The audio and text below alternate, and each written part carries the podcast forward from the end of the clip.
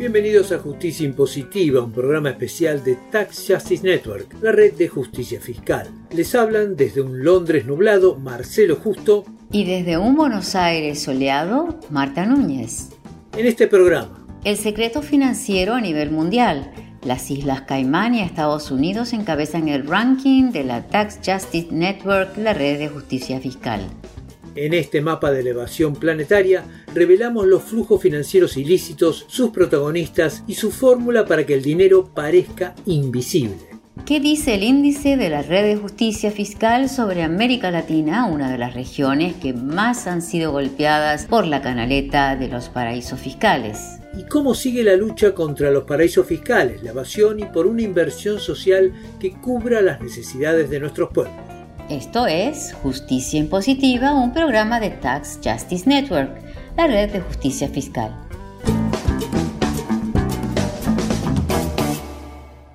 Las Islas Caimán, Estados Unidos y Suiza son los mayores responsables del secreto financiero global según la edición 2020 del índice de secreto financiero de la Tax Justice Network, la red de justicia fiscal que financia este programa. Desde el 2009, este índice mide un capítulo clave de la economía mundial, el secreto financiero, estas cuevas de Alibaba y los 40 ladrones que permiten a multinacionales, multimillonarios, mafiosos y corruptos hacer un pase de magia con billones de dólares. Este pase de magia no sucede en el aire, sucede en países y jurisdicciones con nombre y apellido, y a través de entidades financieras y bufetes legales y contables que operan a nivel mundial. Este año, el índice de secreto financiero de la Tax Justice Network estudió 133 países y jurisdicciones para armar un ranking de las principales guaridas fiscales a nivel mundial. El ranking es una ponderación del nivel de transparencia del sistema legal de estas 133 jurisdicciones combinado con el volumen de actividad secreta financiera que tienen. Es decir, no se analiza solamente el nivel de regulación y control que hay sobre el secreto financiero, sino que se lo combina con el peso concreto que tienen a nivel internacional.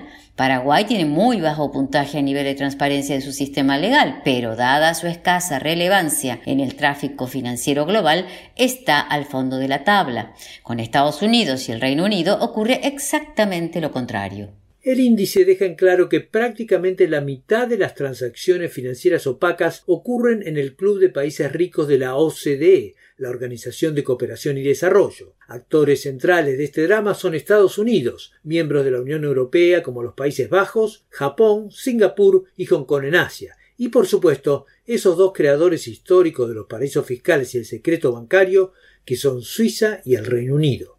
Y subrayemos una cosa, Marcelo, no estamos hablando de un tema marginal y exótico de página policial o película de Hollywood, pero con escaso peso en la economía global. Nada de eso. Hoy en día estas jurisdicciones son una pieza esencial de la mecánica económica global, de la creciente desigualdad, la pobreza, el subdesarrollo y de las grandes crisis mundiales como vimos en el estallido financiero del 2008. Lehman Brothers, a 158-year-old firm la quiebra del cuarto mayor banco de inversión estadounidense, Lehman Brothers, ha acrecentado la crisis internacional del sector financiero. The collapse of Lehman Brothers set off a wave of panic on Wall Street. La crisis económica mundial del 2008 fue fundamental para entender este lugar central de los paraísos fiscales y el secreto financiero. Desde entonces han abundado los escándalos, desde los Luxemburgo Leaks a los papeles de Panamá y los papeles del paraíso. Cuando hablamos de austeridad, cuando hablamos de ajustes, estamos hablando de todo este dinero que se evapora en el secreto financiero. Y también estamos hablando de los grandes desequilibrios que tienen todas las economías de América Latina con la fuga de capitales, la deuda y los saltos en la cotización del dólar. Justicia Impositiva dialogó con uno de los responsables de la elaboración del índice del secreto financiero, Andrés Nobel, de la Tax Justice Network, la red de justicia fiscal. Nobel destacó este peso decisivo del secreto financiero en la economía global y en particular en las economías en desarrollo.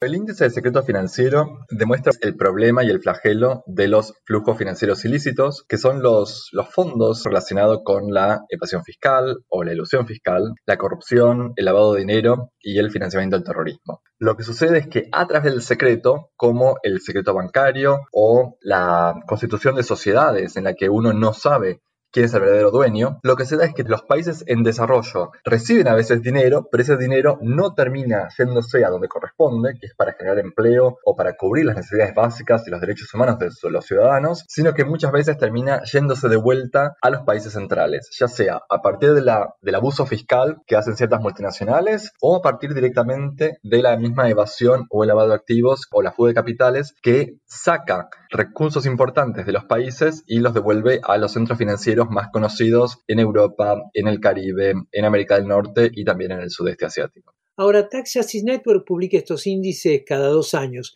El último índice fue el índice de 2018. ¿Es muy diferente el ranking de este año, del 2020, al ranking del 2018? ¿Hubo sorpresas? Lamentablemente, el ranking no cambió mucho y la verdad es que en el top 10 sigue siendo muy parecido. El top 10 del índice lo que demuestra es quiénes son los mayores responsables del secreto financiero global. Si estos 10 países se volvieran más transparentes, el mundo realmente vería un cambio y vería un impacto en la lucha contra los flujos financieros ilícitos relacionados a la evasión, a la corrupción o el lavado de activos. Hay tal vez una pequeña novedad en que cambió un poco el top 3. Suiza venía estando a la cabeza desde el 2011 y ahora está número 3. Estados Unidos sigue en el puesto 2 y las Islas Caimán es un poco la novedad que pasaron a estar en el puesto número 1. Sorprende un poco que una isla como las Islas Caimán, con 61.000 habitantes, supere a la primer potencia planetaria, Estados Unidos, que tiene más de 320 millones de habitantes y muchísima más actividad económica. Bueno, el índice lo que hace es una combinación de dos factores. Por un lado está el puntaje de opacidad, que es el análisis legal del marco legal de transparencia. Por ejemplo, si hay secreto bancario, si hay, si hay que registrar a los beneficiarios finales de las empresas y de los fideicomisos, si se cumple con las recomendaciones anti-lavado de activos. Y por otro lado, el índice lo que hace es lo pondera con cuán efectivamente es usado cada jurisdicción en la práctica, porque la idea no es solo identificar a las jurisdicciones más opacas, sino aquellas que son usadas.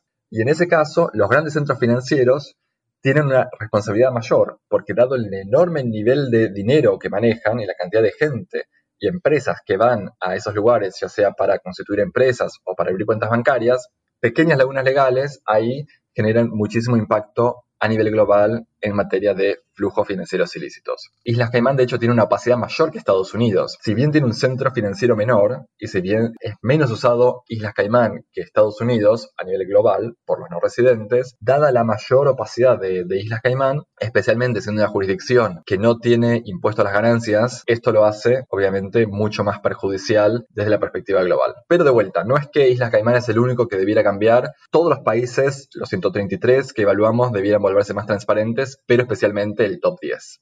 Pasemos a América Latina. El único país que parece tener cierta relevancia es Panamá, que está en el decimoquinto lugar del secreto financiero. El lugar de América Latina parecería ser más el de cliente, como un gran centro de fuga de capitales y evasión fiscal hacia estos paraísos del secreto financiero. Precisamente. Como decía, todos los países tienen que mejorar su transparencia y América Latina, si bien es bastante similar a nivel del el marco legal de transparencia entre sí, queda mucho por hacer por volverse más transparente. Ahora, excepto en el caso de Panamá, América Latina no es un gran centro financiero que atraiga a los no residentes. Entonces, América Latina en esto, si bien puede haber evasión, y precisamente la evasión o corrupción o lavado de activos dentro de los países por parte de los propios ciudadanos, estos muchas veces en realidad aprovechan los centros financieros del norte, Estados Unidos, de Suiza, de Singapur o de Luxemburgo, para llevar a cabo esta dinámica de, actividades ya sea ilegales o ilícitas. Entonces, en esto América Latina puede ser más como un cliente del resto de los centros financieros que un gran proveedor de secreto financiero. Andrés Nobel de la Tax Justice Network, la red de justicia fiscal. Este es un programa especial de justicia impositiva. Siga con nosotros. El índice de secreto financiero mundial 2020 de la Tax Justice Network identifica cuatro zonas fundamentales en el flujo del dinero offshore. Estados Unidos, el Reino Unido, Europa y Asia. Un 85% del flujo offshore tiene como destino estas jurisdicciones. Empecemos por Estados Unidos, que está en segundo lugar del índice del secreto financiero, solo detrás de las Islas Caimán. Hace dos años, en el índice del 2018, Estados Unidos figuraba en el tercer puesto. En dos años, Estados Unidos aumentó su participación en el mundo del secreto financiero en un 15%. Esto es lo que dijo a Justicia Impositiva John Christensen de Tax Justice Network. You talk to any experts on offshore finance, and they'll all agree that states like Delaware, Nevada, Wyoming and South Dakota Cuando uno habla con expertos financieros en finanzas offshore y analiza estados como Delaware, Nevada, Wyoming y South Dakota, la conclusión es que Estados Unidos es un estado paria. Estados Unidos se encuentra en segundo lugar por la inmensa porción del mercado de servicios financieros offshore que maneja, alrededor de 20 o 22% del mercado global. Esto se debe en parte al papel del dólar como divisa de reserva internacional. Estados Unidos es el gigante de esta mesa, y lo que lo convierte en un Estado paria es que se niega a firmar iniciativas multilaterales para controlar el mundo offshore. Estados Unidos tiene su sistema de intercambio de información, el FACTA, que exige a todos los bancos extranjeros que le informen a las autoridades si hay ciudadanos estadounidenses con cuentas offshore. Pero este sistema no es recíproco. Los bancos estadounidenses no están obligados a informar a las autoridades de otros países cuando ciudadanos de estos países tienen cuentas offshore en Estados Unidos. En definitiva, es un abuso descarado de poder político. Uno de los grandes obstáculos, la urgente reforma que necesita el actual sistema financiero internacional es precisamente este. El único país que tiene un liderazgo internacional para llevar adelante estos cambios, Estados Unidos, está hasta las cejas en el negocio del secreto financiero. Habrá que ver si las elecciones presidenciales de noviembre alumbran algún cambio al respecto o si hay que esperar a esa partera mucho más traumática de la historia, que sería una nueva crisis económica mundial. Una curiosidad de todo esto es que Estados Unidos fue el último de los países poderosos en llegar a esta mesa. Según los especialistas, la historia moderna del secreto financiero empieza en el siglo XVIII con la Guerra de los Siete Años que enfrentó a las dos grandes potencias de la época, Inglaterra y Francia, y que terminó con media Europa en guerra. Suiza, que se mantuvo al margen de esta guerra, se convirtió en el lugar en el que las naciones de uno y otro lado depositaban fondos y obtenían préstamos, tal como contamos en nuestra serie breve historia de los paraísos fiscales. En las primeras décadas del siglo XX, Suiza ya era sinónimo de secreto financiero, pero en la segunda mitad del siglo XX entró el otro gran artífice de esta historia de los paraísos fiscales, el secreto financiero.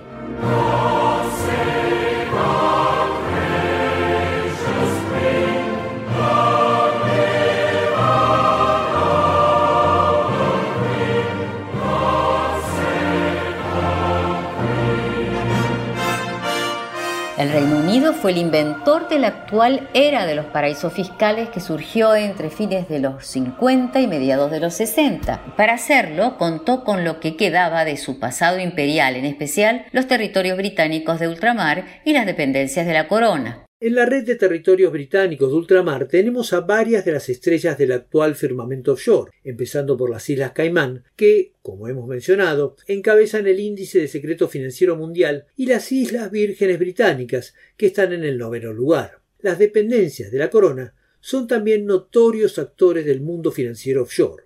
A nivel legal, los territorios de ultramar y las dependencias de la corona tienen un estatus ambiguo, pertenecen a la corona británica, pero no forman parte del Reino Unido. Esto que podría sonar a una excentricidad más de los británicos, funciona como una pantalla porque le permite al gobierno decir que no son responsables de lo que pasa allí y al mismo tiempo mantener un aceitado cordón umbilical con la City de Londres. El ida y vuelta que hay entre ambas partes, entre los bancos, las entidades financieras, los estudios de contadores y abogados es tal que se parece a una puerta giratoria del mismo edificio. Este edificio es quizás el centro más grande del secreto financiero, como dijo a Justicia Impositiva John Christensen.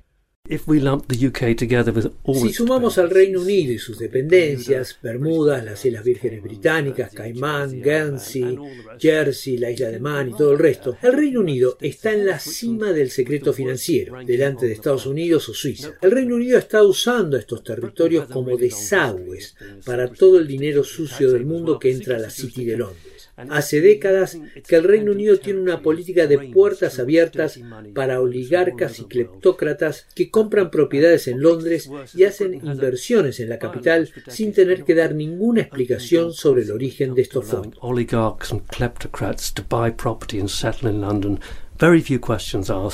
Una duplicidad similar, más compleja quizás, se ve en los 27 países de la Unión Europea. Según el índice de la Tax Justice Network, miembros del bloque son responsables de una tercera parte del secreto financiero global. Pero al mismo tiempo, en su interior hay países que se ven perjudicados por esta actividad offshore, como Francia, España e Italia. De ahí que a la hora de evaluar el bloque europeo, el panorama tenga claroscuros, como dijo Justicia Impositiva Alex Coban de Tax Justice Network. We can see areas of real leadership Vemos áreas en que la Unión Europea ha mostrado un verdadero liderazgo a nivel global, como ser en las iniciativas que ha tomado respecto al lavado de dinero y los beneficiarios finales de las ganancias empresarias, como ser los fideicomisos y fundaciones que son fuente de tanta opacidad financiera y evasión, aunque obviamente queda mucho por hacer para que estos registros de compañías sean realmente públicos. Pero también vemos que en la Unión Europea hay errores, hipocresía y oportunidades perdidas. Una de las cosas que se pudieron hacer y no se hicieron en Europa es el informe público país por país de las multinacionales, que sería una medida sustancial contra la opacidad corporativa y contra la transferencia de ganancias que hacen las multinacionales y que representan la pérdida de unos 500 mil millones de dólares de recaudación fiscal global cada año that we estimate is responsible for about $500 billion of revenue losses globally each year. Alex Cobham de Tax Justice Network. Asia es un caso particular porque es la región que más se ha transformado en los últimos 50 años, produciendo desde la guerra dos grandes potencias mundiales como Japón y China y creando mini potencias regionales con vuelo global como Corea del Sur. Andrés Nobel, de la Tax Justice Network, la red de justicia fiscal, analiza el papel asiático en el mundo del secreto financiero. La región de Asia también presenta sus riesgos a nivel de secreto financiero porque hay grandes centros financieros con mucha opacidad. Por ejemplo, el caso de Hong Kong, de Singapur, de Japón y de Taiwán. China en sí misma, si bien es una enorme economía a nivel mundial, no es tan grande como centro financiero para los no residentes como otros de los casos que estaba mencionando, pero China tiene en sí un, un, rol en el secreto financiero porque no ha avanzado mucho. El puntaje de opacidad de China en estos dos años se mantuvo muy parecido. Entonces, queda mucho por hacer y China no está teniendo un rol de liderazgo en la hora de transparencia, sino que se ha quedado bastante y no ha logrado tampoco hacer que, por ejemplo, Hong Kong, que obviamente tiene una, una dependencia importante de China, aumente mucho su transparencia. Están escuchando Justicia Impositiva, un programa de la Tax Justice Network, la red de justicia fiscal. En el nuevo índice de secreto financiero global de la Tax Justice Network, América Latina ocupa en un sentido un lugar de absoluta marginalidad. Con excepción de Panamá, que se encuentra en el quinceavo puesto, el resto de los países analizados, 10 en total, se encuentran de la mitad de la tabla para abajo, todo lo cual podría decirse que es una buena noticia. Veamos algunos casos de los 133 países y jurisdicciones que analiza el índice. Venezuela aparece en el puesto 61, mitad de la tabla. Un gigante como Brasil en el puesto 73. Chile en el 82. Uruguay en el 90. Argentina en el 94. Perú, Colombia y Ecuador del 100 para arriba. Claro que como decía Marcelo, en este índice todo es un poco al revés. Cuanto más abajo en el ranking, mejor, porque quiere decir que son países con poco peso en el secreto financiero global. Pero la verdad es que no hay mucho para celebrar. La verdad que no. En el precio del offshore de James Henry, el ex economista en jefe de la consultora McKinsey, miembro hoy de Tax Justice Network, halló que cuatro países de América Latina, Brasil, México, Argentina y Venezuela, concentraban el 61% de la fuga de capitales de las 139 naciones del mundo en desarrollo que analizaba el estudio.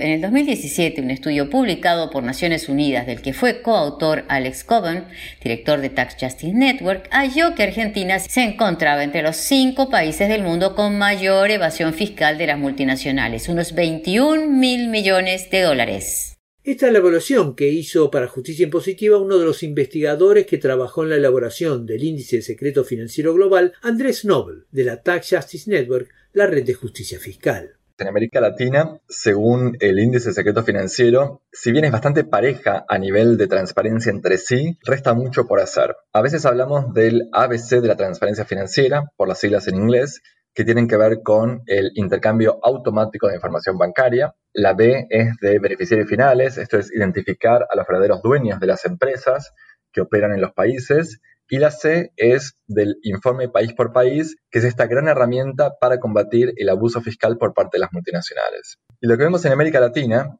que es una gran víctima de la fuga de capitales y la evasión fiscal, es que no se está haciendo suficiente para prevenir ninguno de estos dos graves casos que afectan tanto a la situación socioeconómica y, y que básicamente implican que los países no pueden cubrir los derechos humanos y las necesidades básicas de los ciudadanos. Este ABC, según las siglas en inglés, es importante porque quiere decir que hay herramientas con un cierto respaldo internacional que América Latina podría utilizar para combatir estos fenómenos y que no utiliza, según lo que está diciendo, como debería. ¿Nos puedes hacer una evaluación más detallada de dónde funciona y dónde no funciona este ABC en América Latina? En lo que es intercambio automático, si bien varios países de la región, casi, casi la mitad, ya son parte del intercambio automático e intercambian con otros países, hay otros, por ejemplo Bolivia o Paraguay o Perú, que todavía no han sido parte. Esto implica que estos países no van a recibir información sobre las cuentas bancarias del extranjero, por ejemplo en Suiza,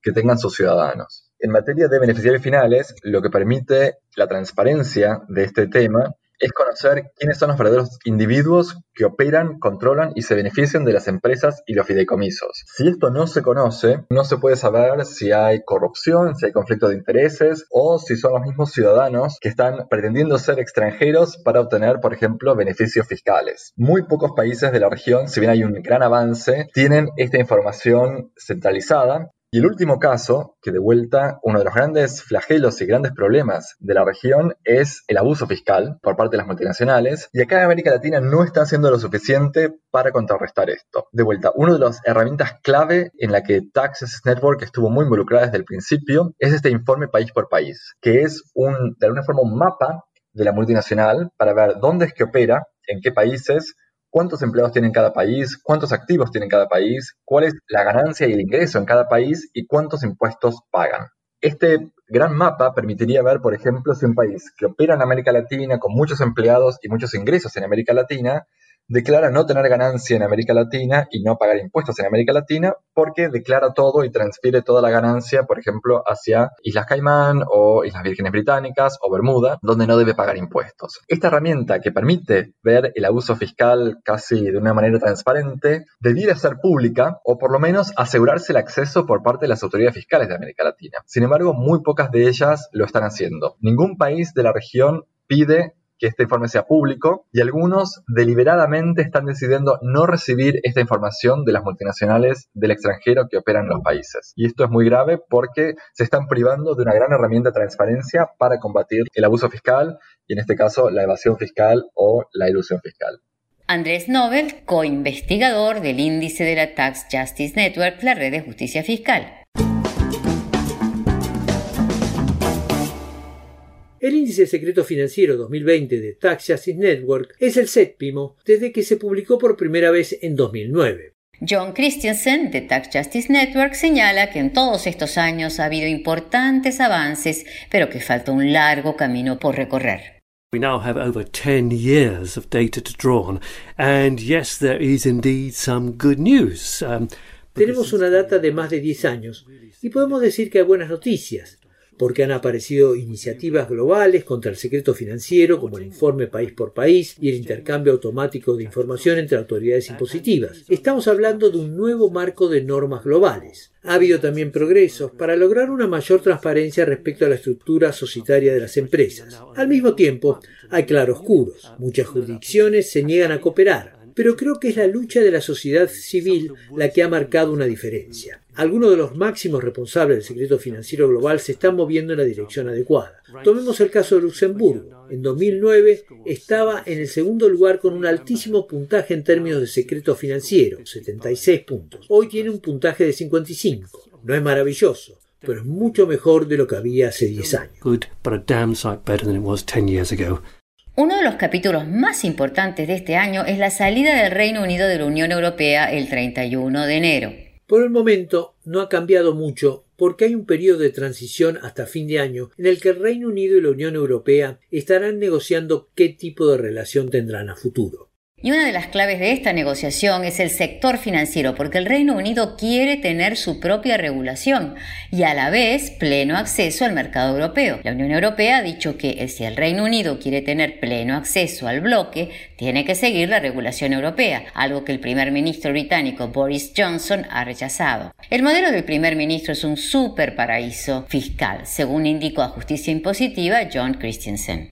What's called the Singapore and Thames Development Model basically boils down to tax breaks for large companies and oligarchs. Lo que se llama el modelo de Singapur en el Támesis se basa en la idea de recortes impositivos para las grandes corporaciones y los oligarcas, débil regulación y pobre cultura de cumplimiento de las regulaciones y leyes. Esta situación ya existe hoy en día. Hubo promesas con el ex primer ministro británico David Cameron para combatir la opacidad financiera, pero en la práctica no pasó nada. Si a esto le agregamos hoy una política explícita como la que sigue Boris Johnson para favorecer la opacidad, el panorama no es muy optimista. Creo que el Reino Unido se va a mover más y más en la dirección equivocada.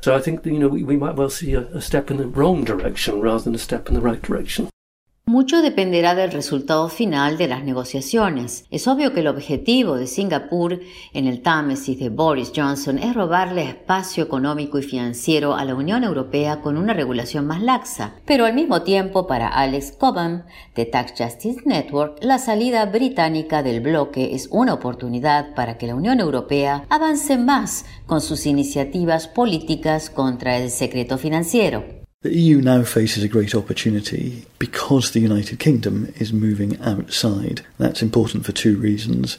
A la Unión Europea se le abre una gran oportunidad con la salida del Reino Unido. Esto es importante por dos razones. En primer lugar, la Unión Europea podrá exigir que el Reino Unido cumpla con los requisitos de transparencia y la regulación financiera como no lo hizo hasta ahora, y como, de hecho, no lo hace con los miembros que siguen en el bloque. Como ya no es miembro, el Reino Unido pierde su inmunidad. Pero además, como el Reino Unido no estará en el interior del bloque, perderá su capacidad de favorecer el secreto financiero y de mantener una política permisiva hacia sus territorios de ultramar y dependencias de la corona, que son las jurisdicciones más herméticas en términos de secreto financiero. En este sentido, la Unión Europea tendrá más posibilidades de liderar la lucha a nivel mundial en este terreno. Un tema clave será, más allá de este tema, si la Unión Europea se atreverá a confrontar a Estados Unidos. A key question there, looking outside, is whether the EU can stand up to the United States Alex Coban de Tax Justice Network. Hay claras señales de esta confrontación entre la máxima potencia planetaria y el más grande bloque comercial del mundo con el tema de las grandes compañías digitales estadounidenses y sus estrategias de elusión y evasión impositiva. También hay señales de endurecimiento del bloque europeo hacia los territorios de ultramar británico. A pocos días del Brexit, la Unión Europea anunció que las Islas Caimán se incorporaban a su lista negra de jurisdicciones no cooperantes en términos fiscales. Más allá de estas batallas hay un capítulo pendiente que permitiría asestar un duro golpe al secreto financiero global si es que existe la voluntad política o la necesidad de hacerlo. La arquitectura del mundo offshore depende de sus cerebros, los bufetes de abogados y contadores que arman toda la telaraña de elevación y ilusión fiscal. Según John Christensen de Tax Justice Network, este será un frente clave de batalla. for all of the progress that's been made between there remains a gigantic compliance problem.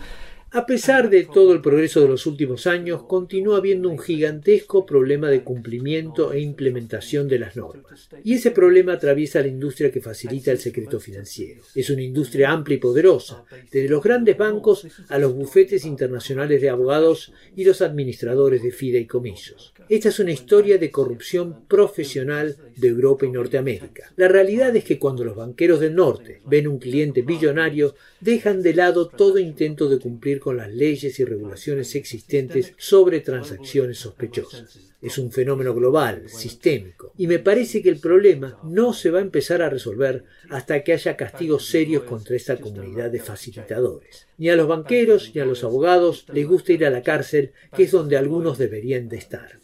Si el peso de la justicia recae sobre estos profesionales del secreto financiero, se darán cuenta que se acabó la fiesta. Creo que este es el próximo paso de la lucha por una justicia impositiva, que los banqueros y los abogados pierdan esa sensación de inmunidad que tienen. Bankers and lawyers still seem to think they can get away with it, so we need to strip away this sense of immunity. John Christensen, de Tax Justice Network. Y llegamos así al final de esta edición especial de Justicia Impositiva. No olviden que pueden seguirnos en Twitter, arroba j-impositiva o suscribirse y recibirán nuestro programa mensualmente. Escribir a justiciaimpositiva15 arroba gmail.com. Desde Londres los saluda Marcelo Justo y desde Buenos Aires Marta Núñez. Hasta la próxima.